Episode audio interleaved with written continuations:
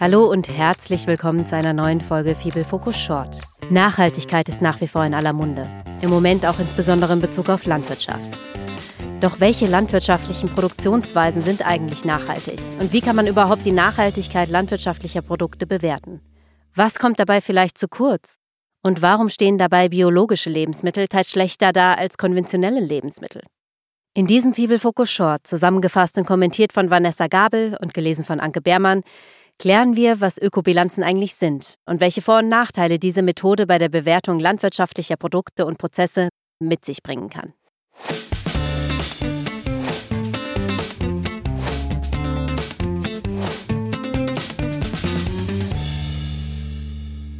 Landwirtschaftliche Produktionssysteme sollen nachhaltig mit der Umwelt umgehen. Gleichzeitig sollen sie genügend Nahrung produzieren. Die große Frage dabei ist, welches landwirtschaftliche Produktionssystem ist das nachhaltigste? Um diese wichtige Frage zu klären, werden aussagekräftige Bewertungsinstrumente benötigt. Die Methode der Ökobilanz steht dabei an prominenter Stelle.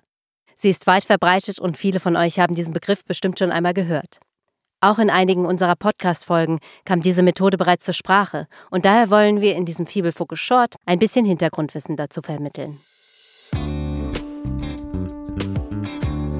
Zunächst mal eine kleine Infobox. Die Definition der Ökobilanz. Die Ökobilanz ist eine Methode, um die Umweltwirkung eines Produktes oder eines Produktionssystems abzuschätzen.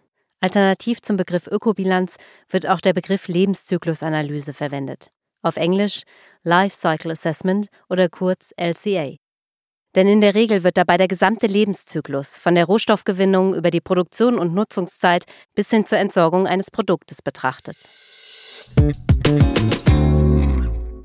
Die Ökobilanz wird häufig verwendet, um die Ökoeffizienz verschiedener Prozesse und Produkte zu ermitteln.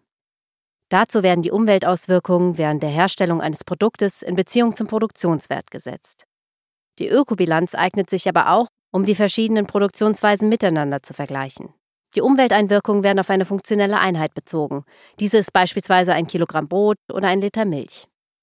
Es kann aber auch ein Bezug zur Fläche, zum Beispiel einem Hektar Ackerland, hergestellt werden.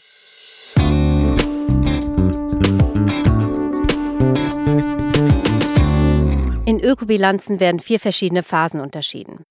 In Phase 1 werden Ziel und Umfang der Ökobilanz definiert. In Phase 2 wird eine Bestandsanalyse gemacht, mit dem Ziel, die Umweltwirkungen zu quantifizieren. Das heißt, wir messen alles, was in das von uns in Phase 1 definierte System ein- und ausfließt. In der dritten Phase findet die Abschätzung der Umweltfolgen statt und in Phase 4 werden die Resultate interpretiert. Ökobilanzen wurden ursprünglich zur Umweltbewertung industrieller Prozesse und Produkte entwickelt. Sie können dabei helfen, Produktionsprozesse weiterzuentwickeln. Manchmal sind sie aber beispielsweise auch als Grundlage für politische Entscheidungen und zur Information von Konsumierenden. In dem Fibel-Faktenblatt Ökobilanzierung biologischer Lebensmittel wurde die Ökobilanzmethode von den Forschenden näher unter die Lupe genommen.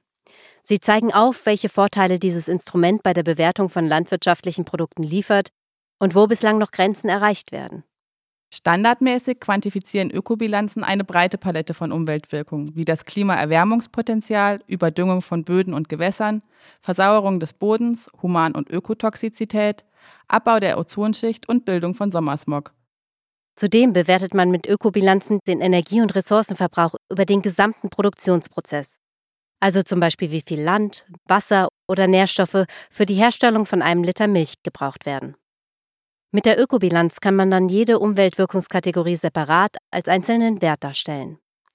Man kann aber auch alle Kategorien zu einem einzigen Wert zusammenrechnen, der dann die Gesamtumweltwirkung eines Produktes zum Ausdruck bringt.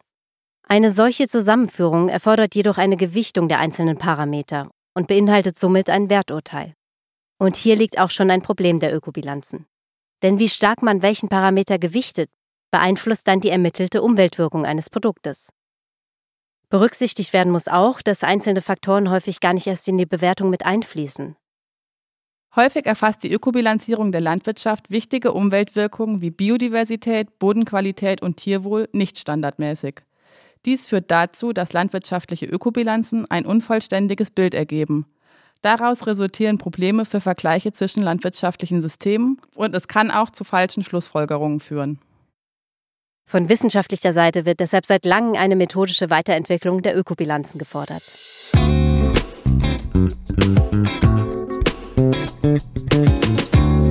Eine weitere Schwäche der Ökobilanzen ist, dass sie oft auf Modelle angewiesen sind, um Umweltwirkungen abzuschätzen. Denn viele Auswirkungen auf die Umwelt entlang des gesamten Lebensweges eines Produktes können nicht mit vertretbarem zeitlichen und finanziellem Aufwand gemessen werden. Statt zu messen, greift man daher auf Modelle zurück. Modelle sind aber immer ein unvollständiges Abbild der Realität und müssen zwangsläufig mit Vereinfachungen und Annahmen auskommen. Entscheidend bei der Anwendung von Modellen in Ökobilanzen insbesondere bei landwirtschaftlichen Produkten und Prozessen ist, dass die zu bewertenden Produktionssysteme damit ausreichend genau unterschieden werden können. Nur so lassen sich Produkte aus unterschiedlichen Produktionssystemen sinnvoll vergleichen.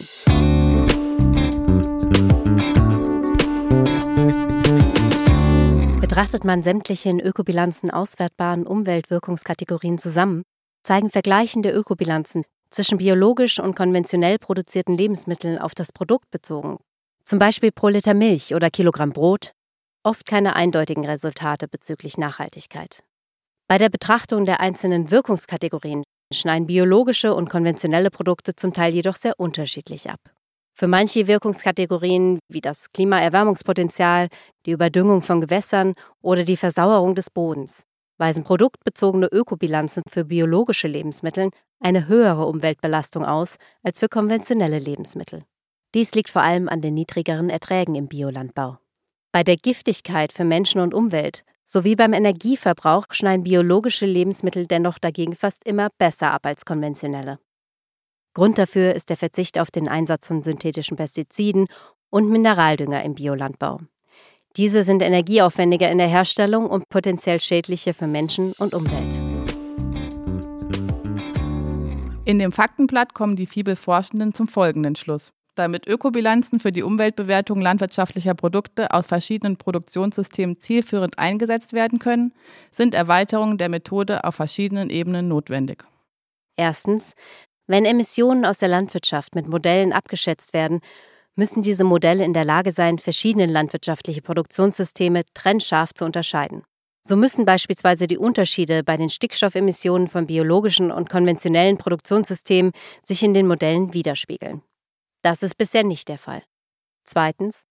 Die Umweltbewertung landwirtschaftlicher Lebensmittel muss in Ökobilanzen stärker regionalisiert werden.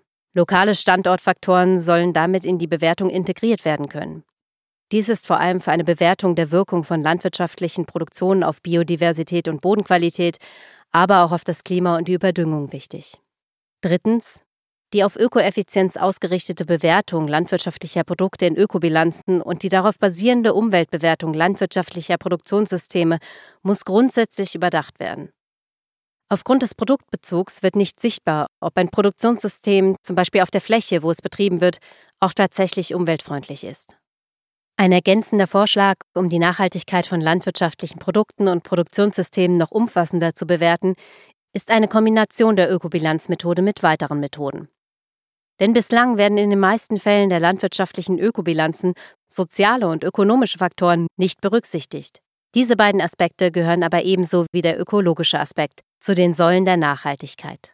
Und das war's auch schon wieder von unserer Fibel Focus Short zum Thema Ökobilanzen in der Landwirtschaft. Kommentare, Fragen und Themenvorschläge könnt ihr gerne an podcast.fibel.org senden. Wir freuen uns, wenn ihr auch beim nächsten Mal wieder dabei seid. Euer Fibel Focus Team.